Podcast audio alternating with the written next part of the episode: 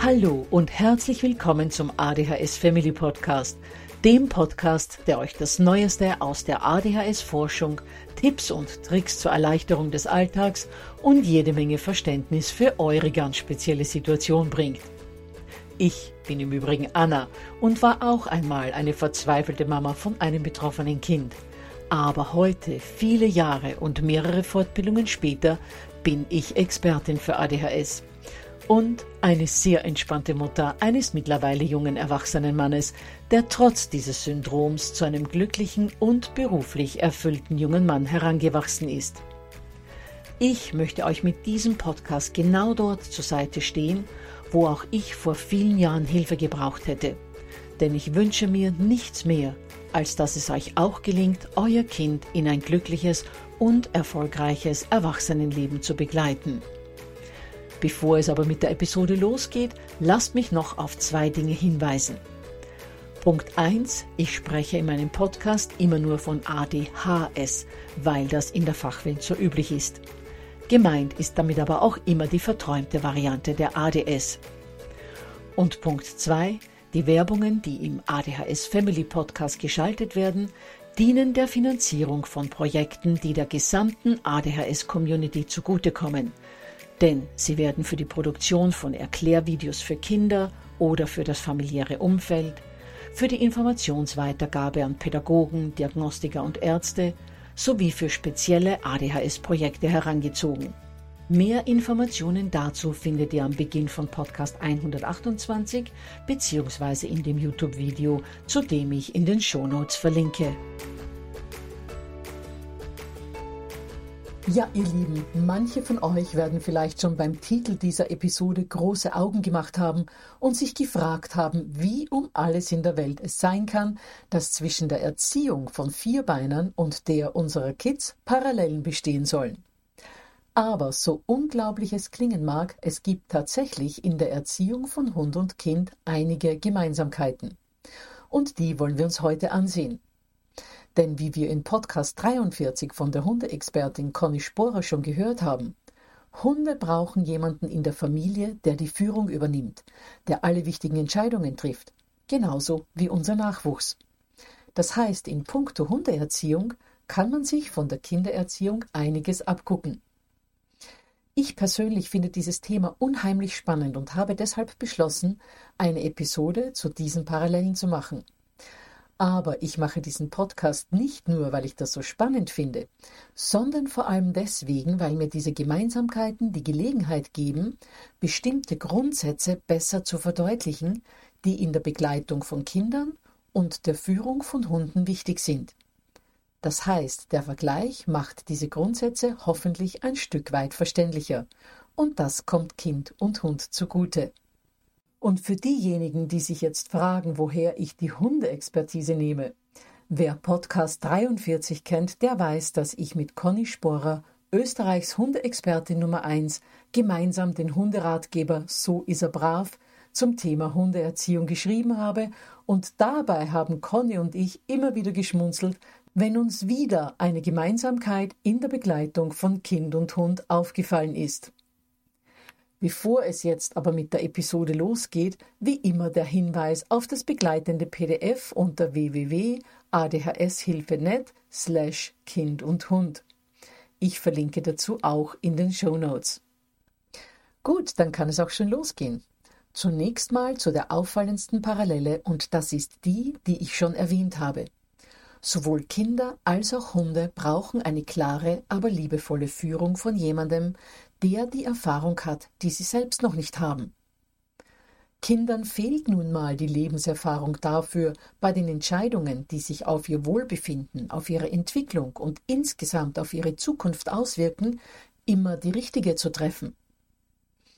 Und es fehlt nicht nur die Lebenserfahrung, sondern auch die Fähigkeit, sich nicht nur von ihren Bedürfnissen und Wünschen, sondern auch von der Vernunft, dem Verstand und dem Blick in die Zukunft leiten zu lassen.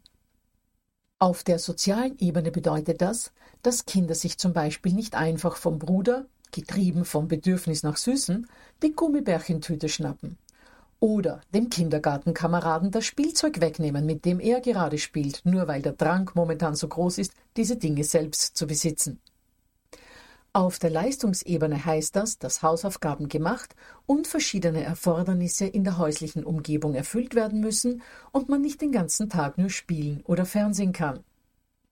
Im Alltag bedeutet das unter anderem, dass Regeln, die für die Gemeinschaft wichtig sind, eingehalten werden müssen. Dass aber auch Forderungen der Eltern nachgekommen werden muss, wenn diese zum Beispiel bei minus 10 Grad auf dem Tragen einer Winterjacke statt der schicken Sommerjacke bestehen. Genau hier kommt eben die Erfahrung der Eltern ins Spiel, die nun mal wissen, dass man anderen auch bei noch so großer Lust auf Gummibärchen nichts wegnehmen darf. Dass im Leben neben Vergnügen auch noch Unliebsames erledigt werden muss und die wissen, welche Temperaturen sich für welche Kleidung eignen. Dazu gibt es natürlich, wie ihr aus eurem eigenen Leben mit euren Kindern wisst, hunderte weitere Beispiele, die zeigen, dass es nun mal nötig ist, dass wir als Erwachsene, ausgerüstet mit unserer Lebenserfahrung, unsere Kinder bei all diesen wichtigen Dingen liebevoll lenken, ihnen richtiges Sozialverhalten beibringen, sie bei vielem nicht einfach gewähren lassen und sie vor Fehlentscheidungen schützen. Und das bringt mich zum Setzen von Grenzen zum Aufstellen von Regeln und zum Einführen von ritualisierten Abläufen. Zunächst mal zu den Grenzen. Bei verantwortungsbewussten Eltern gibt es die nicht deshalb, weil Mama und Papa ihren Kindern demonstrieren wollen, dass sie das Sagen haben. Vielmehr setzen wir Eltern Grenzen, um für unsere Kinder einen sicheren Raum abzustecken, innerhalb dessen sie sich entspannt ihren eigentlichen Entwicklungsaufgaben widmen können und sie keine Entscheidungen treffen müssen, für die ihnen noch die Lebenserfahrung fehlt. Und Regeln stellen wir auch nicht deshalb auf, weil wir die Kids verbiegen und ihren Willen brechen wollen. Nein, Regeln bieten unserem Nachwuchs erstens mal eine Art Gerüst für die Bewältigung des Alltags. Sie zeigen den Kids zweitens, welche Grundsätze und Normen in den jeweiligen Gemeinschaften gelten und sie fungieren für unsere Kinder drittens wie eine Art Gebrauchsanweisung, damit sie wissen, wie eine Vielzahl von Dingen ablaufen soll, wodurch sie vor Fehlentscheidungen und Gefahren geschützt bleiben. Und schließlich sorgen wir für Rituale, die unseren Kindern ebenfalls Sicherheit geben. Denn wenn ein Kind genau weiß, wann aufgestanden wird, wie der Morgen jeden Tag gleich abläuft, wann Hausaufgaben gemacht werden, wann die Medienzeiten sind, wann und wie zu Bett gegangen wird, dann gibt das Sicherheit. Wenn ein Kind nämlich durch Rituale, durch täglich gleiche Abläufe und immer geltende Regeln unterstützt wird, braucht es darüber nicht immer und immer wieder täglich zig Male nachzudenken und erfährt durch dieses Gerüst und diese Wegweiser Unterstützung und Entlastung. Ja, Anna, ist klar, aber was hat das jetzt alles mit Hundeerziehung zu tun, werdet ihr euch jetzt denken. Nun, auch Hunde brauchen uns, damit jemand Erfahrener für sie dort entscheidet, wo sie sich bedürfnisorientiert für den falschen Weg entscheiden würden. In der Natur übernimmt es die Hundemama, mit der unsere Vierbeiner ja viel länger beisammen sind, als wenn sie bei Menschen aufwachsen, wo sie meist mit acht Wochen schon hinkommen. Und wenn die Hunde dann mal erwachsen sind, ist ja in freier Wildbahn ein Einschreiten und Lenken von jemand Erfahrenem gar nicht mehr nötig, weil sie im Welpenalter schon alles gelernt haben, was sie in der Natur brauchen. Für das Leben in unserer zivilisierten Gesellschaft, von der unsere Fellnasen nun mal Teil sind, sind sie aber nicht gerüstet und brauchen uns Menschen, um hier einigermaßen sicher und artgerecht durchs Leben zu kommen. Das beginnt bei Schnitzel und Eiscreme, die die meisten Hunde gierig verschlingen würden, obwohl ihnen für den Menschen zubereitete Nahrung nicht gut tut, geht weiter über den verständlichen Wunsch, ohne Leine laufen zu wollen, was in der Stadt so gut wie unmöglich ist, und endet mit dem Wälzen in fremden Hundekot, was wir als Menschen klarerweise weniger spannend finden. Bei all diesen und vielen anderen Punkten müssen wir eingreifen und die richtigen Entscheidungen für unsere bedürfnisorientierten Vierbeiner treffen, denen klarerweise in ihrem genetischen Programm die Anlagen für die richtige Reaktion auf Herausforderungen unserer Zivilgesellschaft fehlen und die natürlich auch keine vernünftigen Entscheidungen treffen können nach dem Motto, hm, das mit dem Schnitzel lasse ich lieber sein, da ist Salz drin und das tut mir bestimmt nicht gut. Gut, Anna, ist nachvollziehbar, aber was ich jetzt endlich wissen möchte, ist, inwieweit es parallel in der Erziehung zwischen Kindern und Hunden gibt. Das mit dem Ich schütze dich davor, falsche Dinge zu fressen oder vor ein Auto zu laufen, verstehe ich ja. Aber da sehe ich noch keine Erziehung im engeren Sinn darin. Ist richtig. Dann kommen wir jetzt zur wirklichen Erziehung von Hunden und zu den Parallelen zu Kindern. Und da bin ich ganz schnell mal beim Thema Orientierungslosigkeit und Aggressionen. Zuerst habe ich ja schon vom Abstecken dieses Raumes gesprochen, innerhalb dessen sich Kinder entspannt entwickeln können. Und genau das brauchen auch Hunde. Sie müssen wissen, wo ihr Zuständigkeitsbereich endet und wo eurer beginnt. Nehmen wir mal an, ein Hund liegt auf seiner Decke oder in einer dieser gemütlichen Hundeboxen und er hat gelernt, dass das sein Rückzugsort ist. In dem Fall wäre es gerechtfertigt, dass er bellt oder knurrt, wenn ihn ein Besucher an diesem Rückzugsort nicht in Ruhe lässt. Das ist sein Bereich und für den ist auch er zuständig und dort darf er sich bemerkbar machen. Kleine Bemerkung am Rande. Um solche Situationen zu vermeiden, sollten Besucher von Herrchen und Frauchen gesagt bekommen, sie mögen den Hund an seinem Rückzugsort nicht stören. Aber wenn's doch passiert, so ist das wie gesagt sein Bereich. Wenn ein Hund aber ständig beim Klingeln an der Türe kläfft oder die Passanten entlang dem Gartenzaun bellend verfolgt, so fällt das, außer bei einem Wachhund, der dafür ja ausgebildet worden ist, nicht in seinen Zuständigkeitsbereich. Das heißt, einem Hund muss beigebracht werden, dass nicht er, sondern ihr für die Sicherheit im Haus zuständig seid. Ein Hund, der durch die entsprechende Erziehung und euer ständig führendes Verhalten gelernt hat, dass ihr für die Sicherheit in der Familie sorgt, ein solcher Hund bleibt entspannt in seinem Körbchen liegen, wenn es an der Türe klingelt und hebt, wenn am Gartenzaun jemand vorbeigeht, maximal den Kopf. Hunde, die diese Führungssignale von Frauchen und Herrchen aber nicht empfangen und denen nicht beigebracht worden ist, dass sie keine Dinge übernehmen müssen, für die sie eigentlich gar nicht gemacht sind, diese Hunde werden oft nicht nur zu Dauerkläffern, sondern legen auch immer wieder aggressives Verhalten an den Tag, weil sie mit der Führungsposition, die sie glauben innehaben zu müssen, völlig überfordert sind. Und so ist es auch bei unserem Nachwuchs.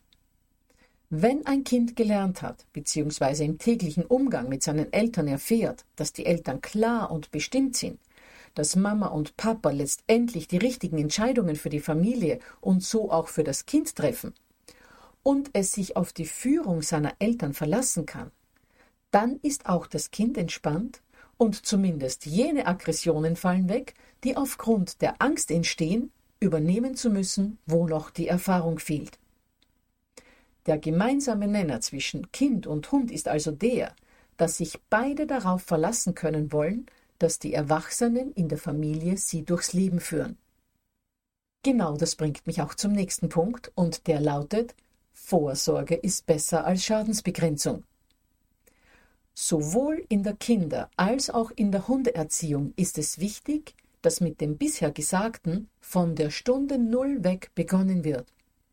Viele Eltern denken, dass man einem Kleinkind ruhig noch seinen Willen lassen kann.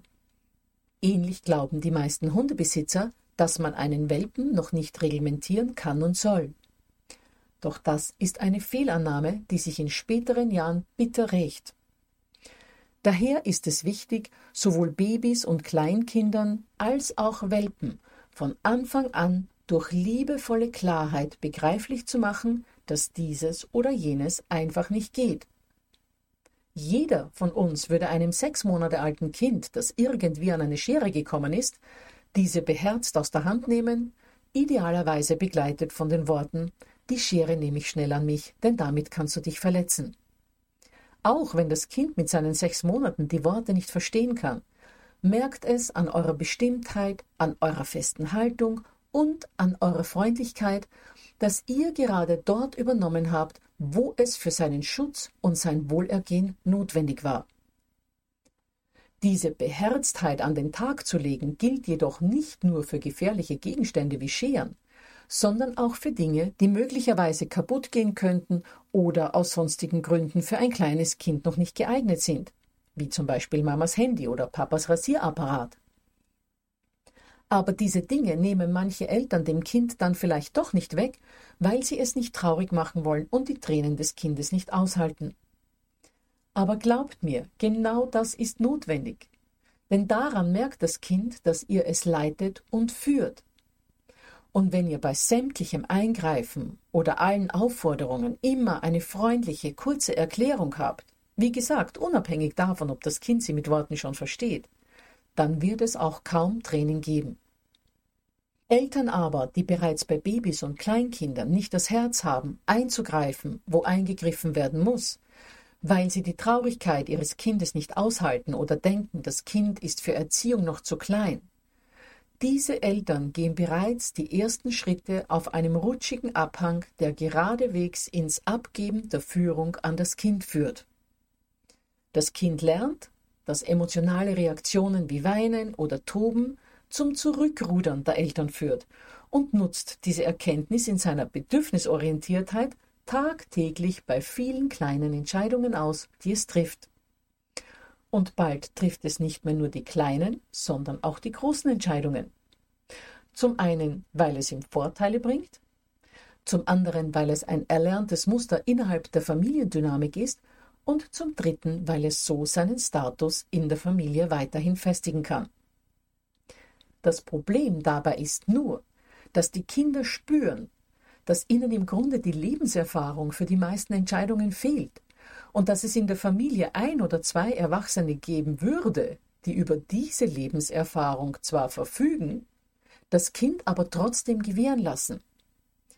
Und das verunsichert ungemein, denn das Kind spürt hier eine Schwäche der Erwachsenen und dies führt aus zwei Gründen zu Aggressionen.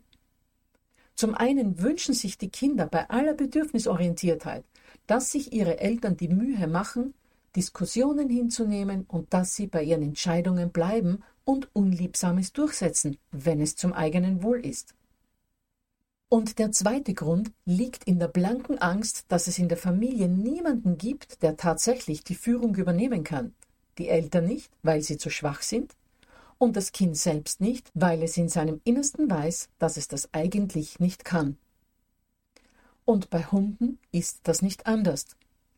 Von 500 Hunden ist gerade mal eine Handvoll zum Rudelführer geboren. Die anderen wollen einfach nur Mitläufer sein. Wenn sie aber merken, Herrchen oder Frauchen übernehmen die Führung in der Familie nicht, bleibt ihnen nichts anderes übrig, als die unbesetzte Führungsposition zu übernehmen. Da die meisten Hunde aber, wie gesagt, gar nicht zum Führen geboren worden sind und ihnen ja auch die Erfahrung mit der Zivilisation fehlt, fühlen sie sich in der Führungsrolle in der Regel komplett überfordert und werden in letzter Konsequenz gestresst und sogar aggressiv, was sich häufig in Zerstören von Gegenständen, selbstverletzendem Verhalten, Dauerbellen oder sogar Hinschnappen äußern kann. Ähnlich wie bei unseren Kindern, die dann in ihrer Überforderung, wie bereits besprochen, oft ebenfalls aggressiv werden. Gut, ihr Lieben, ich hoffe, dass die heute besprochenen Parallelen zwischen der Begleitung von Kindern und der Erziehung von Hunden beim einen oder anderen von euch ein kleiner Augenöffner waren und dass diese Vergleiche dazu beigetragen haben, sowohl eure Kinder als auch eure Hunde ein Stück weit besser zu verstehen. Und ich hoffe auch, dass euch nun noch mehr bewusst ist als nach dem Interview mit der Hundeexpertin in Podcast 43, dass Hunde in aller Regel eine konsequente Erziehung brauchen und ihr euch wirklich gut überlegen solltet, ob ihr diese Herausforderung parallel zu eurem ohnehin schon fordernden Nachwuchs auch noch annehmen wollt. Wie gesagt, wenn ein Hund dann mal gut erzogen ist und ihr ihm vermittelt, dass ihr für die Sicherheit in der Familie zuständig seid und ihr euch um alles gut kümmert, dann kann ein Vierbeiner eine riesige Bereicherung werden. Aber bis dorthin können anstrengende Monate vergehen. Abschließend erinnere ich nochmal an das PDF zu dieser Folge, das ihr euch unter www.adhshilfe.net slash Kind und Hund herunterladen bzw. den Link in den Shownotes klicken könnt dann freue ich mich auf nächste Woche, wo es mit einem spannenden Interview mit Imke Schlecking weitergeht. Sie wird uns darüber erzählen, wie es ihr mit dem Prinzip der gewaltfreien Kommunikation nach Rosenberg gelungen ist, die ständigen und vor allem sehr heftigen Wutausbrüche ihres Sohnes gegen Null zu reduzieren.